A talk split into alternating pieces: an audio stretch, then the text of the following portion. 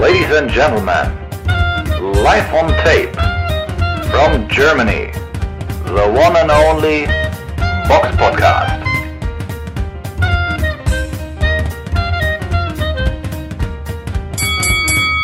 Hallo und herzlich willkommen zum Box Podcast Ausgabe 346. Es ist der 1.5.2022 und heute mit dabei die Samira. Hallo. Und der Robert. Hallo. Und wie immer, im nahezu jedem Podcast beginnen wir diese Episode mit dem Rückblick. Der Box Podcast Rückblick aufs vergangene Wochenende. Und die erste Veranstaltung, die wir zumindest erwähnen wollen, fand am 29. April in der Vega City Hall im schönen Krasnogorsk in Russland statt. Der Name ist ja auch sehr passend. Ja, im Supermittelgewicht traf Fedor Schulinev auf Asisbek Abdu Gufurov und Schulinov unterlag nach Punkten. Am Samstag, den 30. April, gab es eine ja doch sehr interessante Veranstaltung im MGM Grand Las Vegas. Diesmal auch wirklich in den USA und nicht in Russland. Dort kämpfte im Superfedergewicht Oscar Valdez gegen Shakur Stevenson. Ja, Valdez, ja, wie soll man sagen, wurde einfach nach allen Regeln der Kunst auseinandergeschraubt von Shakur Stevenson. Hat ja, vielleicht hier und da eine Runde gewonnen, aber im Grunde war es einfach eine Machtdemonstration von Stevenson, der hochverdient dann nach zwölf Runden gewann. Aber kommen wir auf das nächste Event zu sprechen und das war wahrscheinlich das größte an diesem Wochenende. Ebenfalls am Samstag im Madison Square Garden in New York, auch nicht in Russland, sondern in den USA, auf The Zone war der Kampf zu sehen zwischen Katie Taylor und Amanda Serrano sowie Jesse Vargas und Liam Smith. Ja, wir fangen einfach mal mit dem Damenkampf an, denn das war ja doch schon so, ja, einer der größtmöglichen Frauenkämpfe, die überhaupt vorstellbar sind. Gut, es gibt ja vielleicht noch eine andere Dame, auf die wir dann danach noch eingehen werden, aber im Grunde ist es ja von der Ansetzung sind es ja wahrscheinlich so mit die beiden besten Frauen der Welt die da aufeinander trafen. Wie habt ihr den Kampf so gesehen? Ja, ich kann ja mal anfangen. Ähm, ja, erstmal war es natürlich ein Highlight-Kampf. Haben wir auch schon in der Vorschau gesagt, dass wir uns darauf freuen und dass das echt ein sehr enger Kampf werden wird. Und am Ende war es auch so. Also der Kampf ist natürlich aber natürlich darf man eigentlich gar nicht sagen, über die Runden gegangen, weil es war eng, aber ähm, am Ende ist er über die Runden gegangen. Ähm, das, ja, nach Punkten, es gab eine Split Decision. Katie Taylor wurde zur Siegerin ausgerufen. Sie hat einmal 96, 93, einmal 97, 93 ähm, für sich ähm, erboxt auf einer Scorecard und einen Punktrichter hatte Serrano vorne mit ja, 96, 94. Also da sieht man schon, dass sich, dass sich nicht alle da so einig waren. Ähm, ja, ist auch nicht so leicht äh, zu scoren gewesen, beziehungsweise zwei verschiedene Kampfstile, wo sich dann doch der Geschmack der, der Leute, die scoren, ähm, auf das Urteil auswirkt, weil Amanda Serrano natürlich die war, die erwartungsgemäß nach vorne gegangen ist ähm, und ähm, Katie Taylor die ganze Zeit hinterhergelaufen ist, sie versucht hat, an den Ringsein zu stellen und teilweise immer mehr mit Schlägen ja, ein, eingedonnert hat. Und Katie Taylor ist halt die äh, Konter-Box-Queen ähm, und sieht natürlich dann nicht immer so, ja, sie ist halt dann nicht so oft im Vorwärtsgang und das kann sich dann bei engen Runden teilweise auch auf den Punktzettel niederschlagen. Wobei sie dann doch die effektivere, wenn man genau hinschaut, ähm, sein kann. Also ich ich habe den Kampf ganz eng äh, gescored. Ich habe auch wirklich nochmal Runden nachgeschaut und mich einmal auf die eine Boxerin konzentriert, dann nochmal auf die andere, weil ich das wirklich schwer fand, weil ich zuerst ähm, dann echt unentschieden war und ähm, teilweise zwei Runden oder ja, zwei Runden dann unentschieden gepunktet haben und dachte ich so, nee, so will ich das jetzt nicht lassen. Sollte man ja eigentlich auch nicht und habe mich dann doch für eine entschieden. Und ja, am Ende habe ich 95, 95 dann gepunktet. Katie Taylor hat bei mir die erste Runde, wo, ja, wobei es auch nicht äh, so sein muss. Also ich kann es auch verstehen, wenn man da den Vorwärtsgang von Serrano irgendwie besser findet, aber sie war schon im Rückwärtsgang, hat schon gute Hände drin, hat mit ihrem Jet begonnen, sah ganz gut aus. Regina Heimich war als Kommentatorin bei The Zone. Ähm, weiß ich gar nicht, ob sie jetzt als erste Frau da war. Ich muss mich jetzt erinnern. Auf jeden Fall als erste Frau, an die ich mich jetzt erinnern kann. Also es war ja, glaube ich. Mir fällt jetzt auch gerade keiner ein. Oder? Äh, keine es war eine ein. Premiere. Also so generell als Frau, als Kommentatorin war schon recht spät für The Zone, würde ich einfach mal sagen. Wenn man Frauenkämpfe so anpreist, kann man ja auch mal öfter eine Frau kommentieren lassen. Ja, naja. aber so oft, so oft werden jetzt auch Frauenkämpfe nicht angepriesen, von daher. Naja, man, eine Frau kann ja auch Männerkämpfe kommentieren, oder ist das Natürlich. ausgeschlossen? Nein, natürlich so, nicht. Natürlich das nicht. ist ja das, das meine ich ja so ein bisschen. Aber okay, das war jetzt nur so eine kleine Randbemerkung. Ähm, ja, also kommen wir dann die zweite Runde, da hat sich bei mir schon so ein bisschen gedreht. Da habe ich Serrano vorne und dann dritte und dritte fand ich eng, ähm, vierte auch ein bisschen, aber Katie Taylor hat den Kampf am Anfang einfach trotzdem ganz gut gemacht. Die Runden kann man ihr geben, weil sie im Rückwärtsgang halt äh, trotzdem gut gekontert hat.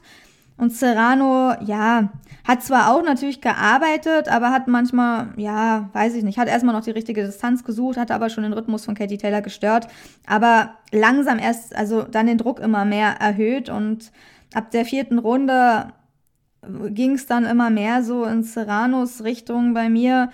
Und ja, die fünfte war ja eine Knaller, Knallerrunde, also da dachte man schon, der Kampf ist gleich vorbei, oder? Also, Yeah. das, also ich dachte Um wirklich, den also, Kommentator mal zu zitieren, äh, und der, der äh, Kommentar passte sehr gut, wäre diese Runde drei Minuten gegangen, wäre Katie Taylor raus. ja, Also die, die, war, die schon. war sichtlich, sichtlich am Pumpen.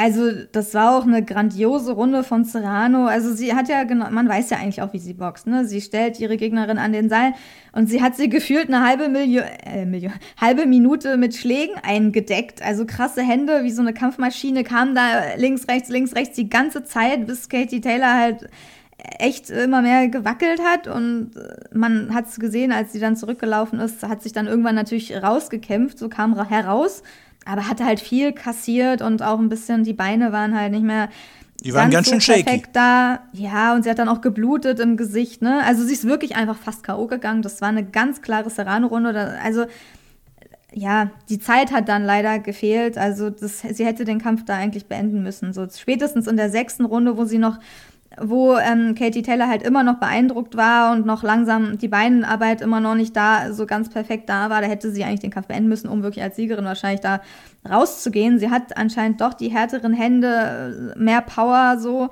Und ja, das war auf jeden Fall krass zu sehen, aber Respekt natürlich an Katie Taylor, also bei mir hat Serrano sechste, siebte, achte Runde alle bekommen und ab der neunten ist Katie Taylor dann bei mir wieder auf den ja, Punktzettel aufgetaucht und hat sich, war dann wieder da quasi. Also konnte sich wieder wegbewegen, rausdrehen, rausbewegen, Kombination anbringen und ja, hat wieder besser getroffen und in der letzten Runde hat sie echt auch nochmal alles gegeben. Da war auch nochmal Fuß an Fuß, beide natürlich, aber ein bisschen mehr war bei mir auch Katie Taylor und sie ist ja wirklich fast umgefallen, als sie am Ende ihre Schläge abgefeuert hat. Also auch vor Erschöpfung, vor, vor Schlägen, die sie links, rechts kassiert, also abgegeben hat. Das war ja eine richtige Schlacht, ne? Also das ist, Ja. das war echt, also, oder? Mich hat der Kampf begeistert und beide Frauen sind echt Könnerinnen ihres Fachs. Das war auf jeden Fall Werbung für den äh, Boxsport gewesen. Also, das war ein Kampf. Puh, also das war auch. War eine enge Kiste. Ähm, manche, viele haben aus Serrano vorne gesehen, manche haben Taylor vorgesehen. Also ich, ich würde also, da ich auf, am salomonischsten vorgehen und sagen, also für mich war es wirklich ausgeglichen mit dem Unentschieden. Und ich würde auf jeden richtig mitgepunktet oder war das jetzt vom Gefühl? vom Gefühl, also ich habe jetzt nicht den Punktzettel heute Okay. rausgeholt, ähm, aber aus, sagen wir mal so, mein Gefühl deckt sich mit dem, was du gesagt hast. Äh, du hast ja auch ein Unentschieden gehabt und ähm, das, das wäre eigentlich die, be die beste Variante gewesen. Ähm, aber wenn ich jetzt da im Post-Interview- Post-Fight-Interview von einem äh, Hearn höre, ja, wir sollten ein, Re ein Rematch machen und das könnten wir dann in Irland machen, Puh, da müsste aber Serrano definitiv Ja. Taylor wirklich K.O. Schlagen, schlagen. dam- damit sie einen Punktsieg kriegt. Also ich würde schon sagen, dass es, also gefühlt sind bei mir leichte Vorteile für Serrano. Gerade als ich die, also schon.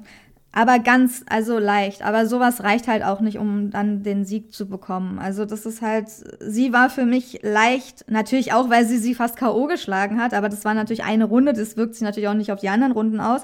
Aber irgendwie trotzdem, wenn ich mich für eine Siegerin ganz knapp vielleicht mit einer Runde entscheiden müsste, dann würde ich mit Serrano gehen, einfach ähm, ja. weil sie für mich gezeigt hat, dass sie Katie Taylor in wirklich Bedrängnis bringen kann. Und Wegen den Power Punches, ne? Ja, genau, da sie einfach und auch variabler geboxt einfach. Also zwar vielleicht nicht so technisch äh, sauber immer, aber sie ist für mich halt wirklich die, die Profi-Boxerin. Katie Taylor ist für mich zu nicht so. Also natürlich, die ist auch grandios, aber sie ist nicht so variabel. Sie schlägt halt meistens nur zum Kopf, macht oft das Gleiche. Natürlich effektiv und sehr, sehr gut macht sie das Gleiche. Aber Serrano überrascht dann halt mehr. Ne? Da kommt ein Aufwärtshack, dann geht sie die ganze Zeit zum Körper. Ähm, äh, die ja, arbeitet wie ein Pferd. Die genau, ist die genau. ganze Zeit am Arbeiten. Genau, die klebt und sie geht, hat halt diesen Vorwärtsgang. Und das ist für mich auch kampfentscheidend. Wenn ich eine Runde vergeben muss, dann finde ich, dass derjenige, der nach vorne geht, dann bei mir den Kampf kriegen würde, weil der einfach den Kampf äh, bestimmt und auch Katie Taylor in eine Richtung drängt und sogar geschafft hat, sie öfter an den Seilen zu stellen, auch wenn das jetzt irgendwie auf den Punkt. Also ich kann, ich kann nicht verstehen, dass man Katie Taylor mit 97, 93 vorne hat. Also das weiß ich nicht, nee. wie das geht. Das war auch nicht so ein klarer Kampf und ich fand, wenn, wenn, dann hat sie auch ganz knapp gewonnen so wie Serrano. Und keiner hat da extrem eindeutig gewonnen. Ähm, außer man Außer man wertet halt diesen Vorwärtsgang von Runde zu Runde immer sehr stark, dann kann man schon einen recht deutlichen Sieg für Serrano haben. Oder halt dieses Konterboxen, so im Rückwärtsgang, dann hat man wahrscheinlich Taylor, Katie Taylor halt mehr vorne. Aber eigentlich ist es, ja, das war ein zu enger Kampf, um da jetzt ja, ich hätte mir ein Unentschieden ehrlich gesagt wirklich auch gewünscht, weil ich das gerecht finde. Ich weiß ich nicht, für Serrano sehr traurig. Sie hat zwar auch nicht rumgeheult dann ne, bei der Urteilsverkündung. Sie hat zwar ganz klar gesagt, so ich finde, ich habe den Kampf gewonnen, aber wir haben Werbung fürs Frauenboxen gemacht, wir müssen uns supporten und so. Äh, wir können ein Rematch mal, also alle sind ja anscheinend jetzt auf ein Rematch aus, weil wahrscheinlich, ja, weil das so, so ein krasser Kampf war, weil es äh, auch sich nochmal sehr gut verkaufen würde. Aber ich sehe es schwierig, weil wenn sie sie nicht K.O. hauen kann, dann, ja, dann wird sie nach Punkten da wahrscheinlich auch nicht so leicht gewinnen können. Also da müsste sie halt wirklich durchpowern und die ersten Runden halt nicht abgeben und auch schon da den Druck extrem hochhalten. Aber sagen wir mal so, man sieht, Katie Taylor ist nicht unschlagbar. Sie hätte jetzt vielleicht schon die zweite Niederlage kassieren können, wenn sie Pech gehabt hätte oder wenn das nicht die Hedy Hearn-Veranstaltung gewesen wäre. Ähm, ja, du, ja, du sprichst auf Persun an. Nach ne? Persun, genau, der erste Kampf von Persun, den hat sie bei mir auch ähm, verloren. War ja auch so eine ähnliche Gegnerin, die sie drückt, die sie pusht und so. Sie kommt damit nicht so klar. Ähm, ja, und die Variabelbox, die sie sehr in Bedrängnis bringt und Amanda Serrano und dann auch noch Rechtsauslegerin, hat man auch gemerkt, hat sie auch ab und zu mal was kassiert. Ähm, ja, also ist eine, beide grandiose Boxerin, aber ja, ein bisschen Glück gehört natürlich auch immer dazu, wenn man so einen reinen Kampfrekord hat von 21 Siegen, 6 durch K.O. Aber ja, nächsten, nächsten Kampf, Amanda Serrano muss die K.O. schlagen. Das ist ganz klar. Ist natürlich, zwei Minuten sind nicht viel Zeit, aber da muss man halt dann direkt anfangen, wenn der Gong ertönt. Wahrscheinlich, ne? Und dann abfeuern alles. Also dann, ja, dann kann es vielleicht klappen. Aber krasser Kampf auf. Also wirklich, ich bin begeistert von beiden Boxerinnen. Aber ja, deswegen, es wird viel diskutiert. Aber die Scorecards, ich kann sie irgendwie verstehen, warum sie so zustande gekommen sind, weil es halt so mit persönlichem Geschmack zu tun hat. Aber es spiegelt halt nicht wirklich so dieses, ähm, ja, das wieder, dass es so eng war, finde ich. Ne? Das kann so ein bisschen täuschen. Wobei Split Decision zeigt halt immer, dass es eigentlich auch eng war. Ne? Alle, die ein The Zone-Abo haben, können den Kampf auf jeden Fall noch in äh, der Rückschau bei The Zone gucken. Und das sollten sie auch auf jeden Fall. Wir, wir sprechen da eine Empfehlung aus. Und ein anderer Kampf, der auch auf der gleichen Karte äh, stattfand, war der Kampf im Superweltergewicht zwischen Jesse Vargas und Liam Smith. Und der war ja auch recht unterhaltsam. Man, am Anfang hat wahrscheinlich Vargas schon die, die Runden geholt, obwohl er sicherlich körperlich ein bisschen unterlegen war. Dann kam Liam Smith auf und ja, sie haben sich phasenweise halt richtig harte besorgt, wobei Liam Smith immer mehr Hände drin hatte im Ziel und ja, Vargas dann doch stark abgebaut hat und in der zehnten Runde dann die Segel streichen musste. Auf jeden Fall ja auch ein Kampf, Beziehungsweise sich- ja. der Ringrichter hat abgebrochen, weil er einfach Ja. dann im Endeffekt viel zu viel kassiert hat. Also die letzten Runden waren wirklich ganz klar so Liam Smith, also das war echt, der hat vielleicht die ersten beiden, nach den ersten beiden Runden war nichts mehr von Vargas zu sehen, so großartig und da hat sich echt Liam Smith immer weiter durchgesetzt. Man dachte schon, man schlägt den endlich K.O. oder wann reicht's jetzt irgendwann so. Aber ja, auf jeden Fall ganz klare, ganz klare Nummer und dieser Größenunterschied war schon e- enorm. Also ja. Gut, ähm, ja, das wäre es dann soweit gewesen mit dem Rückblick. Kommen wir zur Vorschau. Die Box Podcast Vorschau auf kommende Kämpfe.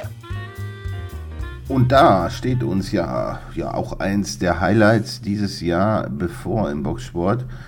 In der Team Mobile Arena wird am Samstag, den 7. Mai, ja, eine, eine ja, doch sehr, sehr interessante Begegnung stattfinden im Leichtschwergewicht. Dimitri Bivol, ungeschlagen, aus Kirgisien oder Russland, je nachdem, wie man es nimmt, kämpft gegen, ja, für, für die meisten wahrscheinlich den Pound for Pound Nummer 1 Mann Saul Alvarez um den WBA-Titel im Super, Su also, um den WBA Super Light Heavyweight World Title halt.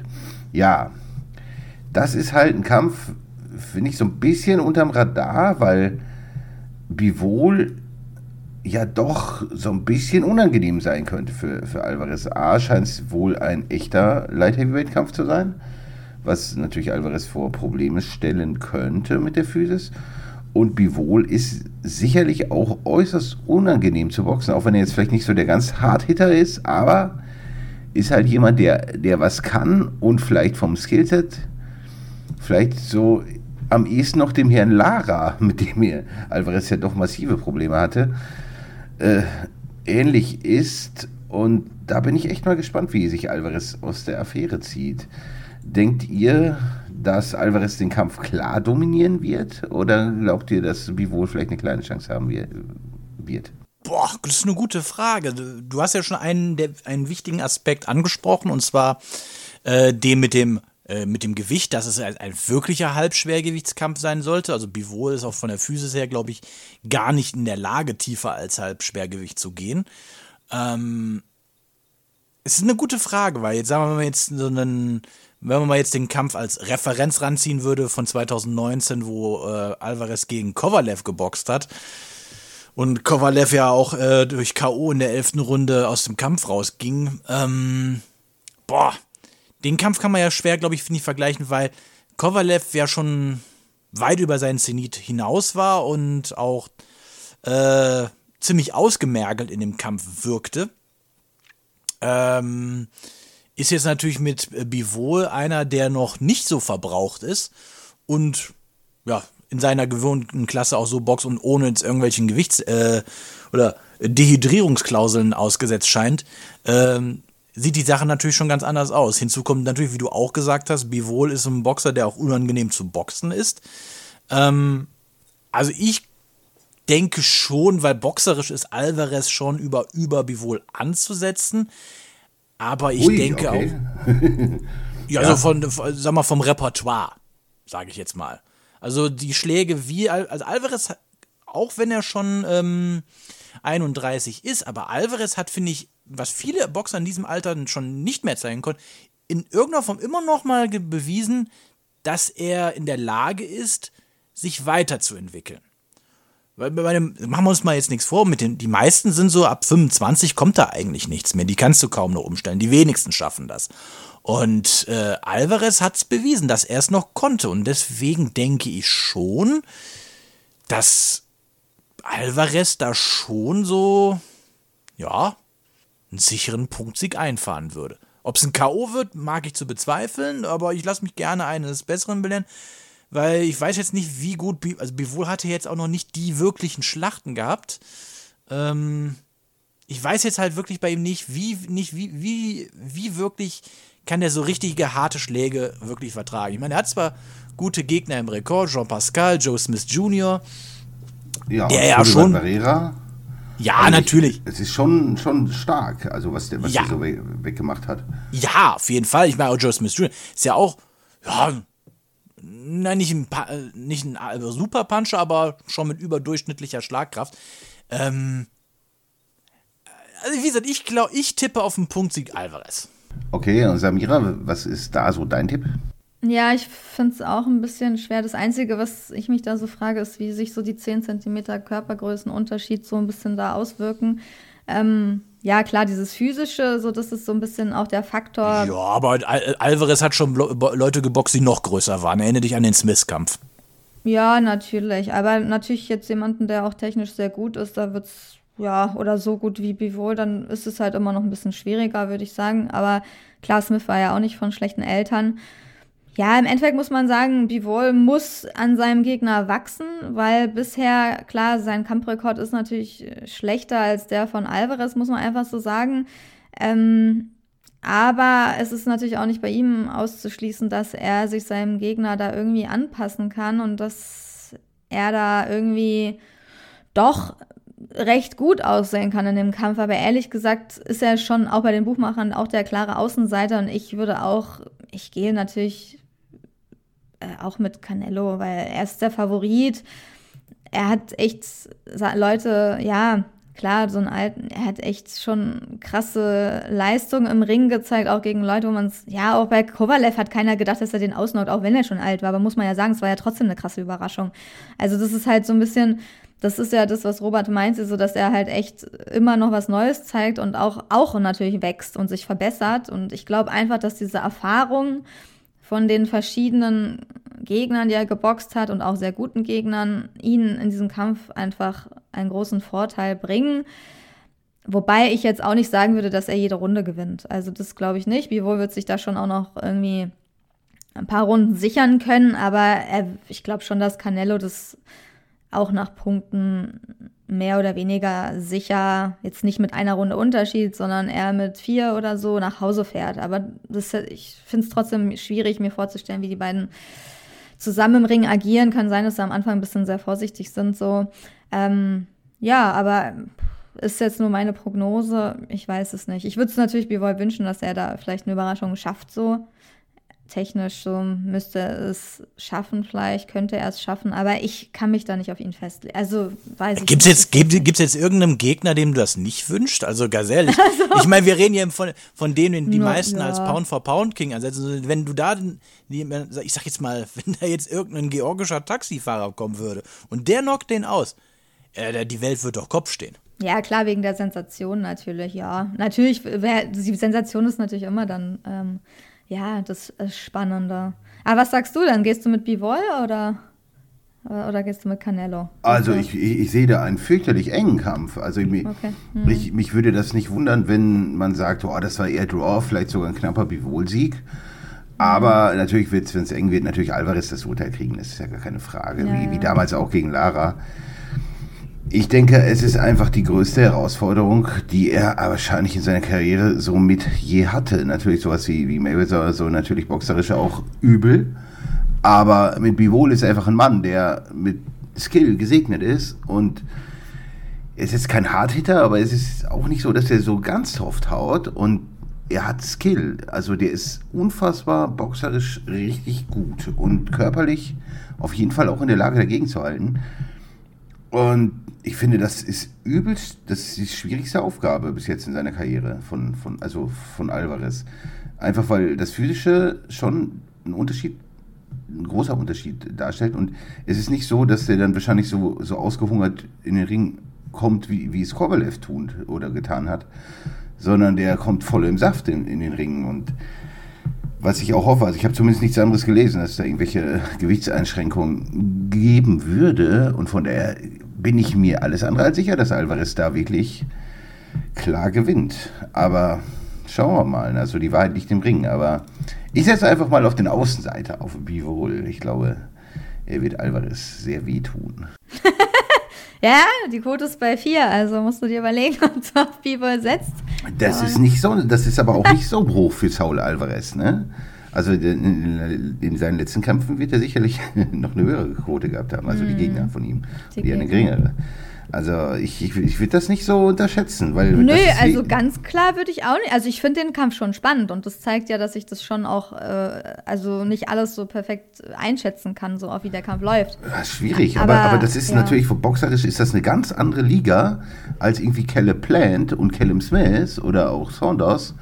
Ja. Das ist eher schon so Richtung Jacobs, wo der Kampf ja auch eng war, plus nochmal diese deutlich mehr Körperlichkeit von Bivol. Und ich stelle mir das alles andere als, als einen Spaziergang vor. Also, weiß ich nicht. Also, ich, ich sehe das überhaupt nicht klar. Weil, weil wenn man sich die Gegner so anguckt, die sind natürlich schon auch sehr gut ausgesucht. Und Bivol ist natürlich schon mal noch echt, finde ich, einen drauf. Im Gegensatz zu seinen letzten, also zu Alvarez letzten Gegnern. Von daher muss ich hier mit Bivol gehen. Auch ich bin mir vollkommen bewusst, dass es ein extremer Außenseiter-Tipp ist. Und viele vielleicht auch ein bisschen bekloppt, aber ich glaube, wenn, wenn es jemanden gibt, der Alvarez schlagen kann, dann ist, und da gibt es nicht viele von auf der Welt, ein paar, die, wo es vielleicht interessant wäre, so wie auch vielleicht bei oh, Beterbiev oder so, aber ich glaube, wenn jemand dazu in der Lage ist, dann könnte es vielleicht schon Dimitri Bivol sein. Weil, wie gesagt, der gute Alvarez mit solchen Boxern auch schon Probleme hatte in der Vergangenheit. Plus die Körperlichkeit. Aber schauen wir mal. Hoffen also wir, das- dass es eng, dass es sehr spannend wird, ne? Also hoffen wir es. Also ja, ich habe einfach, ich denke einfach, dass wenn es immer eine enge Runde ist, dann kriegt die halt Canelo und dann ist es halt so, ne? Und dann hat er trotzdem am Ende verloren. Also ich meine, klar, also der wird wahrscheinlich, der hat natürlich schon die besten Chancen, da irgendwie einfach wegen der Physis da echt gut auszusehen, aber dass er dann wirklich diesen Kampf bekommt, das ist ja immer noch auf einem anderen Blatt, ne? so ein bisschen so. Und dass er ihn K.O. schlägt, das glaube ich irgendwie nicht. Also, dass Bivol jetzt Canelo K.O. schlägt, glaube ich nicht. Weiß ich nicht. Kann natürlich passieren, aber glaube ich einfach mal nicht. So, und das, das ist halt dann immer so, ja, wenn die Runden eng sind, so, dann kriegt die dann trotzdem Canelo. Aber ja, ich würde mich freuen, wenn es eine Sensation gibt und ähm, Bivol uns ja irgendwie zeigt, was in ihm steckt, ne? So ein bisschen. Oder Canelo dann auch merkt, okay, noch weiter im Gewicht sollte ich vielleicht nicht aufsteigen. So einfach geht's auch nicht aufwärts ins Schwergewicht für mich. so, keine Ahnung. Ja, aber extrem spannender Kampf. Also ich freue mich darauf zu sehen, wie die beiden echt so im Ring agieren, so wie was das für ein Kampf wird. So ist es. Und das wäre es dann auch soweit gewesen mit der Vorschau. Kommen wir zu unserem nächsten Segment und das sind die Fragen. Zuhörer stellen Fragen und wir beantworten sie. Und da fragte der Matthias, da war ich auf YouTube, was muss alles passieren, damit ein Boxer irgendwann den Altersrekord von Mike Tyson im Schwergewicht knackt? Und da musste ich erstmal überlegen und ich dachte mir, welcher Altersrekord? Also wahrscheinlich äh, die Jugend, ne? Das ist der Ja, ja, das jüngster Champ aller 20. Zeiten. Genau. Äh. Also, mit 20 Jahren und 144 Tagen war Mike Tyson ähm, 1986 der bislang jüngste Boxer, der einen Weltmeistertitel im Schwergewicht erringen konnte. Das meinte er damit. Ja, und der Rekord ist jetzt 35 Jahre alt. Das Und ich sehe es nicht, so nicht, dass der so schnell gebrochen wird. Das, dazu müsste irgendwann, irgendwo auf der Welt, jemand geboren sein, der halt schon sehr jung, sehr stark ist oder geboren werden, um den zu knacken. Und das, das ist natürlich schon schwierig. Ne? Also ich könnte mir vorstellen, dass er noch sehr, sehr lange Bestand hat.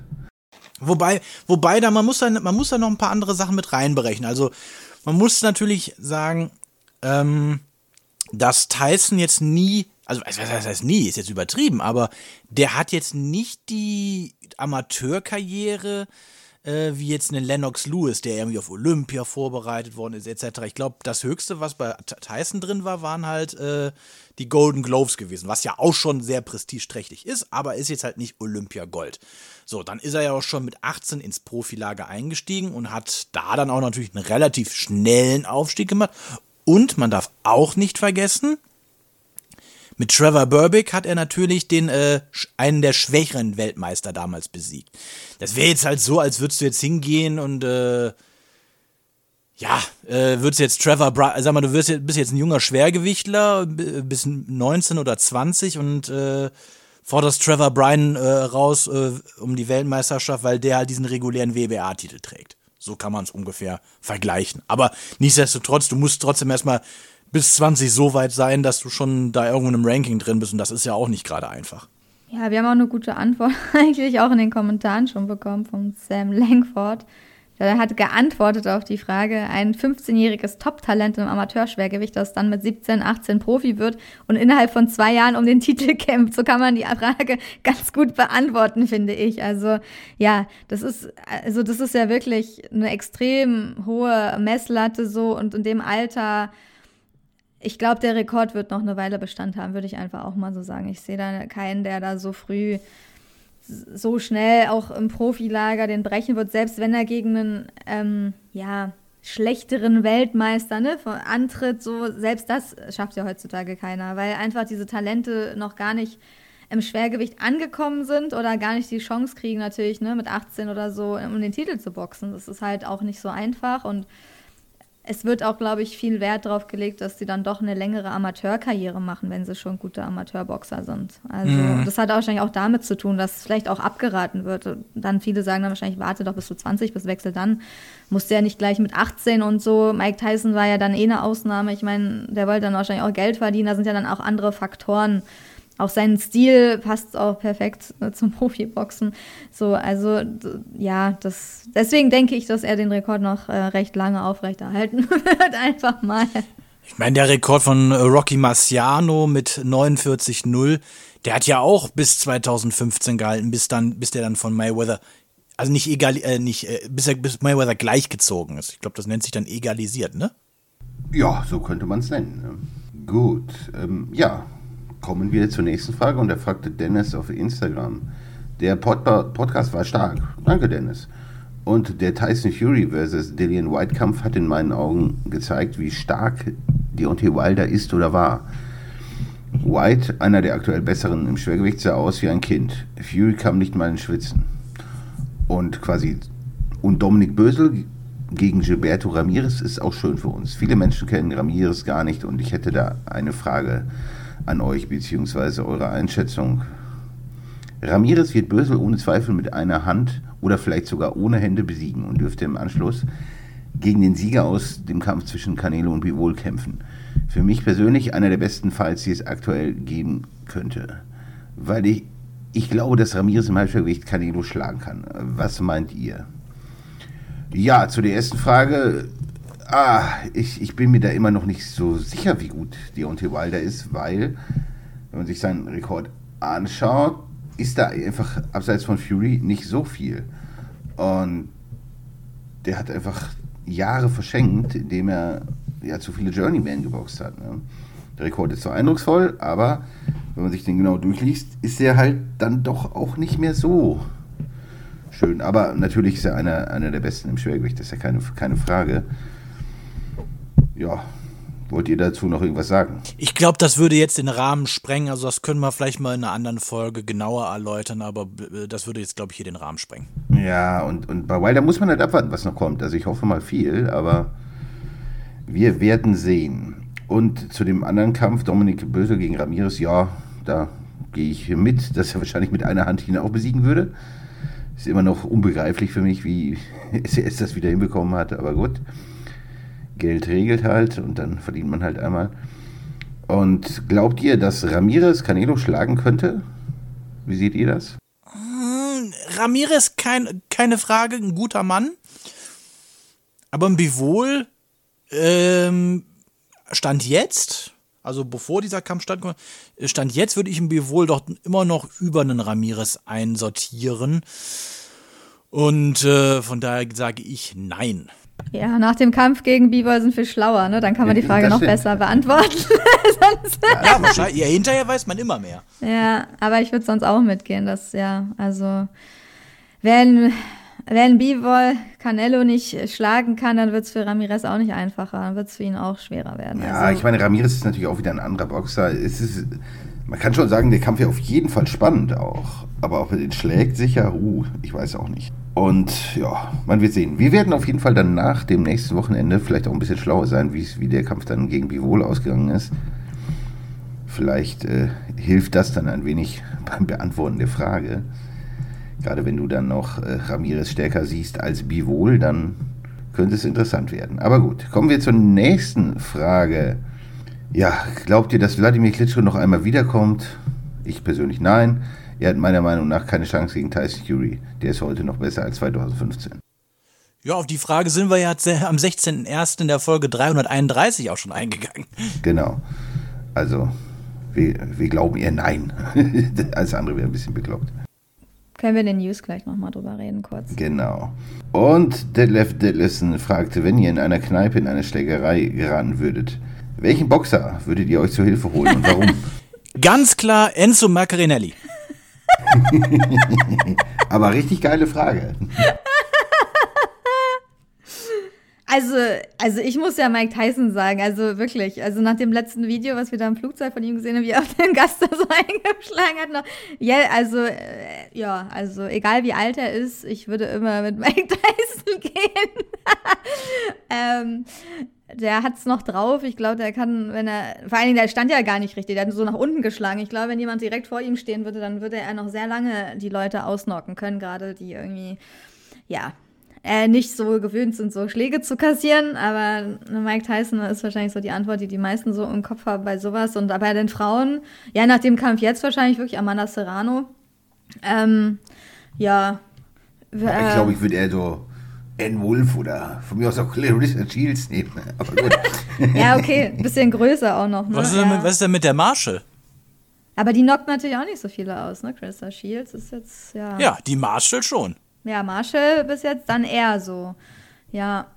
Aber ich würde so diesen Effekt haben von der kleineren Boxerin, die keiner denkt, dass sie Boxerin ist, wenn sie so eher unauffällig in der Ecke steht, die ist nicht so groß, fällt da nicht so auf und dann haut sie die irgendwie K.O., die Gegner. Deswegen will ich dann auch mit Serrano gehen. Aber ja, klar. Da gibt es einige. Ja, aber in der Kneipe, also würde ich mir auch irgendwie so ein bisschen bekloppten One-Punch-Knockouter vorstellen. Also ich weiß ich nicht, auch so, so ein David Tour, Riddick Bowe oder solche Kunden, also die, gerne. Also, also Tour, ey. Ikea, Ibiabuchi wäre sicherlich auch so ein Kunde, uh. der, der bitterbös wäre in der Kneipe. Also das wären alles so Leute, die, die ich auf jeden Fall haben wollen würde.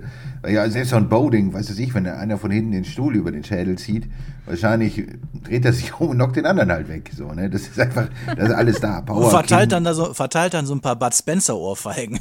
ja. Also auf jeden Fall so, so ein Büffel mit, mit extremem One-Punch-Power. Äh, Wobei für die meisten Leute in der Kneipe, äh, da reicht auch ein Ortke. Ne? Also da, da, da, bedarf es nicht mal so, so ein, weiß nicht, wenn, wenn so ein Prime Mike Tyson jemanden in der Kneipe ohne boah. Handschuh in die Schnauze haut, ja, das, dann ist, boah. weiß sind ich die nicht. Zähne weg. Fast die tot, Zähne weg. Ja, oder, oder der Schädel sogar gebrochen. Also das Ja. ist ja, das sind ja schon physische das ist ja Gewalten, mit denen so ein normaler Kneipenbesucher da überhaupt nicht zurechtkommt. Ne? Das ist ja eine komplett andere Liga. Da würde wahrscheinlich der eine oder andere Weltergewichtler schon, schon reichen. Und, und Ja. weil im Regelfall bei solchen Duellen ist ja immer eine Hand und dann ist der Gegner eher am Boden und platt. Und da bedarf es nicht mal die, diese abartigen Punching Power, die dann wahrscheinlich eher so für Schädelbasisbrüche und Tote sorgen würde. Ja, Glaub ich, wahrscheinlich. wenn die richtig durchziehen, also Holla die Stimmt, dann Waldfee. müssten wir eher aus den leichteren Gewichtsklassen jemanden nehmen. Dann Arturo Getty nehme ich dann. Dann nehme ich, ähm, dann nehme ich Jürgen Brämer, denn der hat wohl auch schon mal in der Kneipe zugehauen. So. Ja, wie ich gehört Fall. habe. Ja, und, und, und auch immer so wie so Bekloppte halt. Ne? Wie gesagt, also den Ibiabuchi, den hätte ich schon echt gerne. Oh, wenn das so, So. ist, dann nehme ich noch, äh, weil ähm, Samira ja jetzt auch gerade eine Freundin, dann nehme ich noch Ebony Bridges mit rein, denn da, da ist immer was los. Bestimmt. Hm. Da kommen auch bestimmt genug anderen in der Kneipe. Ja. Ach ja. Lustige Frage auf jeden Fall, ja. Hab Ja, ein bisschen ist gelacht. ein Traum von der Frage. Also gerne, gerne mehr solcher bekloppten Fragen. Gut, äh, liebe Hörer, das war es dann soweit gewesen. Mit den Fragen kommen wir zu den News. Die Box Podcast Nachrichten. Und Samira, was gab es denn da so Neues zu berichten in der Boxwelt? Ja, nachträglich wünschen wir natürlich den Erfolgstrainer Uli Wegener alles gut zum Geburtstag. Er hatte am 26. April Geburtstag und wurde 80 Jahre, runde Zahl. Ähm, ja, auf jeden Fall erstmal alles Gute nachträglich und ja, Ottke hat da auch, wo wir gerade bei Sven Ottke waren, hat auch, ähm, ja, was Netz bei Bild geschrieben. Wir sind wie ein altes Ehepaar. Ähm, echt geil. Uli Wegner ist mein Lieblingsmensch. Etwas ganz Besonderes. Die haben sich ja täglich da auch, als sie zusammen noch gearbeitet haben, zweimal am Tag gesehen. Deswegen kennen die sich recht gut. Jeder weiß ja auch, dass er ihm am Ende seiner Karriere ein Cabriolet geschenkt hat. Und ja, da hat man ja gesehen, dass da eine sehr enge Verbindung zwischen den beiden ist. Und ja, hat nette Worte gefunden auf jeden Fall, um seinem ehemaligen Trainer zu gratulieren. Ich glaube, er war auch beim Geburtstag dabei. Ich glaube in Zinnowitz, wenn ich das richtig gesehen habe. Gut, ansonsten kam noch irgendwie das Gerücht auf, dass Tyson Fury in der WWE unterschrieben hätte, also beim Wrestling und da äh, aktiv werden wollen wird oder keine Ahnung. Ich will jetzt die ganze Meldung nicht hier unbedingt lesen, aber ich kann mir das schon vorstellen, dass er da zumindest mal auftritt. Ich glaube ja sowieso, dass ist Jury sowieso, wenn der auf seine Legacy zurückblickt, er wird die, er hat die Karriere nicht beendet. Er muss ja eigentlich nochmal irgendwie den Sieger Joshua Usyk boxen, weil das würde man ihm sonst immer vorhalten wenn es um die Legacy geht oder um die, dass er das quasi die Zeit dominiert, wenn er da nicht den anderen großen Namen auch noch an die Seite geschafft hätte. Und ich glaube, das, das wird er machen. Und ich sehe ihn aber durchaus in so einem Wrestling-Ring, weil er ist ein guter Showman, er, der ist groß, äh, er macht was her, er ist ein guter Entertainer. Also ich mir das schon vorstellen, dass, ich, dass man ihn da so mal, mal sieht. Aber ich glaube nicht, dass er da groß für irgendwie trainieren müsste. Natürlich so ein bisschen ne, überlegen, was man macht und ein bisschen, ein bisschen gescriptet irgendwas. Aber ich könnte mir schon vorstellen, dass es gut bei den Leuten ankommen würde. Wie seht ihr das? Ja, er hat ja schon mal anscheinend sein Debüt gegeben in Saudi-Arabien bei einem ähm, WWE-Event. Ähm, von daher wäre das dann auch was, was ihm wahrscheinlich Spaß gemacht hat oder wo er sich schon ein bisschen auskennt. Und ja, ich kann mir sehr gut vorstellen, dass er da dann nochmal die Show sucht. Das ist ja dann auch nochmal ein bisschen was anderes als ähm, zu boxen. Da hat er bis jetzt immer noch gesagt, dass er nicht in einen Boxring zurückkehren wird. Erstmal hat er das nochmal bestätigt. Kann ich mir auch gut vorstellen, wenn er sich diesen Show, äh, diesen Raum für seine Show jetzt woanders holt. Ne? Zuerst wurde ja über einen MMA-Kampf gesprochen, jetzt wird äh, über Wrestling geredet. Und wenn er halt, ja, beim Wrestling vielleicht einsteigt, steigt, so wie Ronda Rousey, ähm, die da ja auch äh, ab und zu auftritt und ja auch gewechselt ist. Ähm, ja, kann ich mir vorstellen, dass ihm es vielleicht dann auch reicht als Bühne. Ist natürlich was ganz anderes als Boxen, aber ich glaube, bei ihm ist eher so, dass er wahrscheinlich auch einfach diese Bühne irgendwann braucht.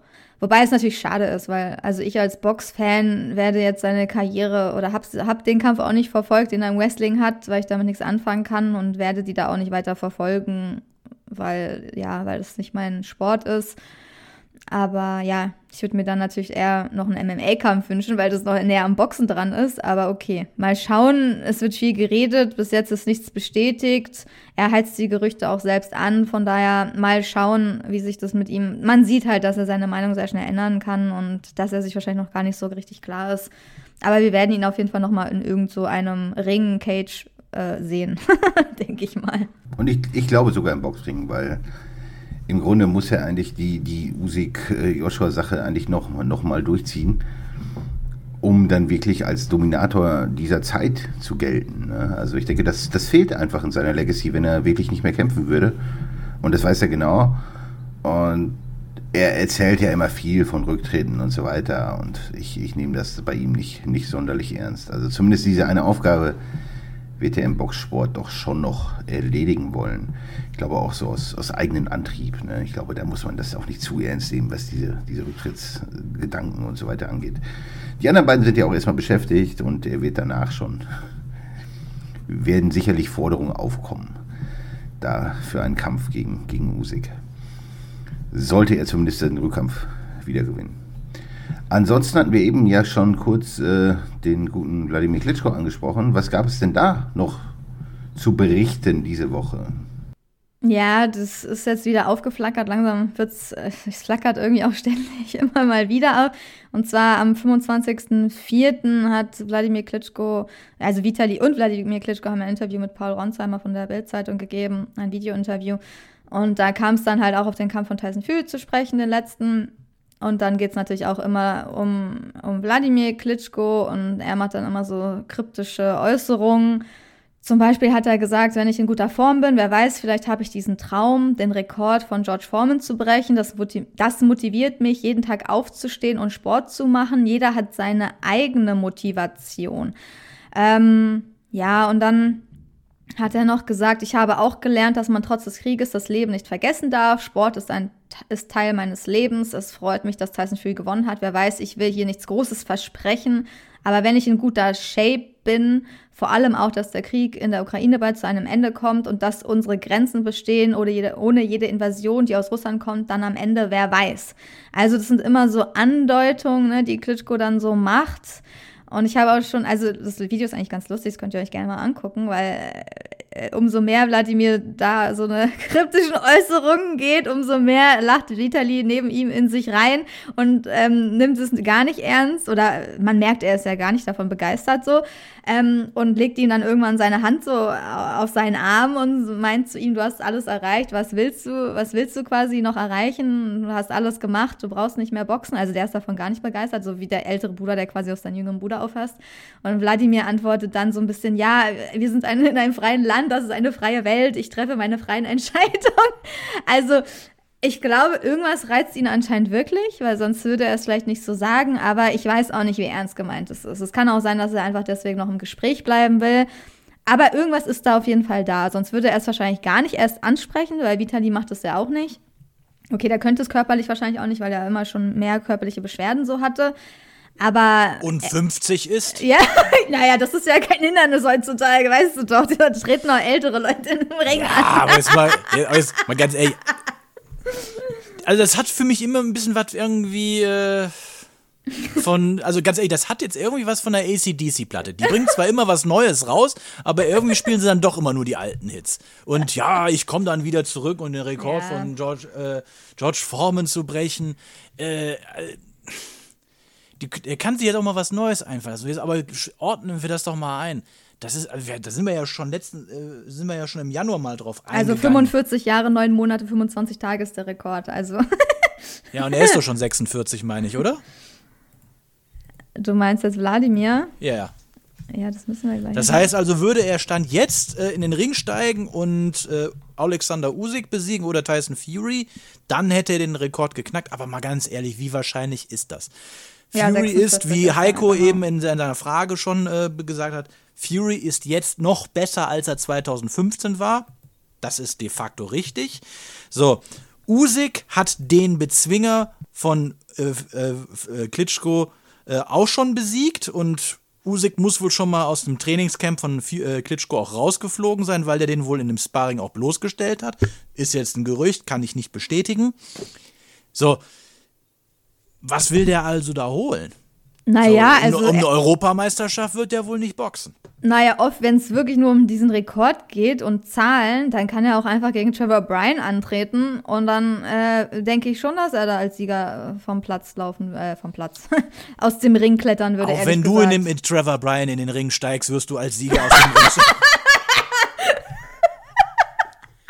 ja, komm bitte. Ja, okay, das ist jetzt vielleicht übertrieben, aber Trevor Bryan ist jetzt echt kein Maßstab im Schwergewicht. Nee, aber ich meine nur, wenn es jetzt nur um diesen offiziellen Rekord geht, die meisten Leute können damit eh nichts anfangen und er wäre dann trotzdem im Alter, ja, er ist 46, WBA-Weltmeister und könnte sich so nennen. Ich meine, Ma Manuel Mahmoud Shah hat das auch lange so gemacht und das könnte man... Und das ohne zu kämpfen.